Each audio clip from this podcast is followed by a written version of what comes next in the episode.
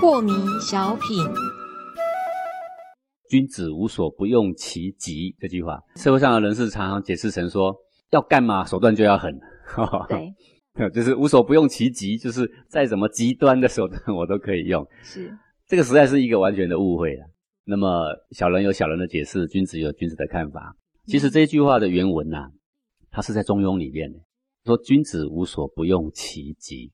各位，无所不用其极啊、我们把它解释成用尽各种极端的手段是不对的。为什么？因为无所不用其极的前面接两个字，哪两个字啊？这个君子。对，君君子就是足为人们的表率的、啊，君子就是光明磊落的人呐、是他的行事风范可以作为众生的一种表率的啊。会成君子那怎么会用尽各种烂的手段都用上来呢？不可能的嘛。是那人们常常这样子忽略了这句话，前面呢接的是君子啊，所以就更不会去研究后面那个己是什么意思啊。那其实后面那个己呀、是个很好很好的字，怎么样叫做很好的字呢？各位，这个无极也是极呀、太极也是极呀、对不对？那无极太极是好是坏呀、世上还有什么比这个更好的呢？人嘛，就是从八卦练成四象，练成两仪，啊然后练成太极，返回无极呀、对，无极就是无我的老家乡嘛。私欲尽尽，金刚法身练成纯然先天的道体呀、叫做无极嘛。那这个极呢，用在我们的身上呢是什么呢？就是不分别取舍的心。好，看待万物呢，公平平等，无人无我啦。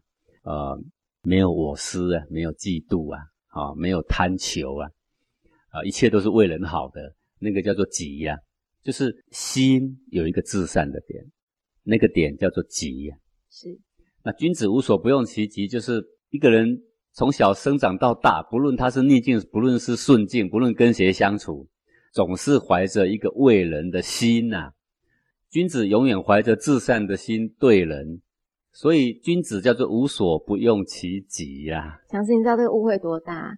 是啊，那人们误会了这个事情，就会把它解释成说，你看君子也会用尽各种手段嘛。对那古代的君子有什么了不起？也是小人嘛，跟我一样嘛。所以我当然也 所以我这个不择手段，其实是值得原谅的嘛，有没有？就会被解成这个样子。那讲师，我可以再请问，如果是这样说的话，您讲的这个极，它是一个很太和、很至善的一个状态，那为什么会有极端怎么样？那我们难免会联想到说，哦，原来这是不好的。对，呃各位如果看过我写的《千金经》，你就会了解，凡是每一个字都有极义跟凶义。啊、是，那同样一个极，你用在哪一个地方，要看上下文怎么接。嗯哼，我们才知道说它是好意还是坏意。是，好、极端极端这两个字，肯定就是一个不是很好的词啊。对，你要看上面接什么啊？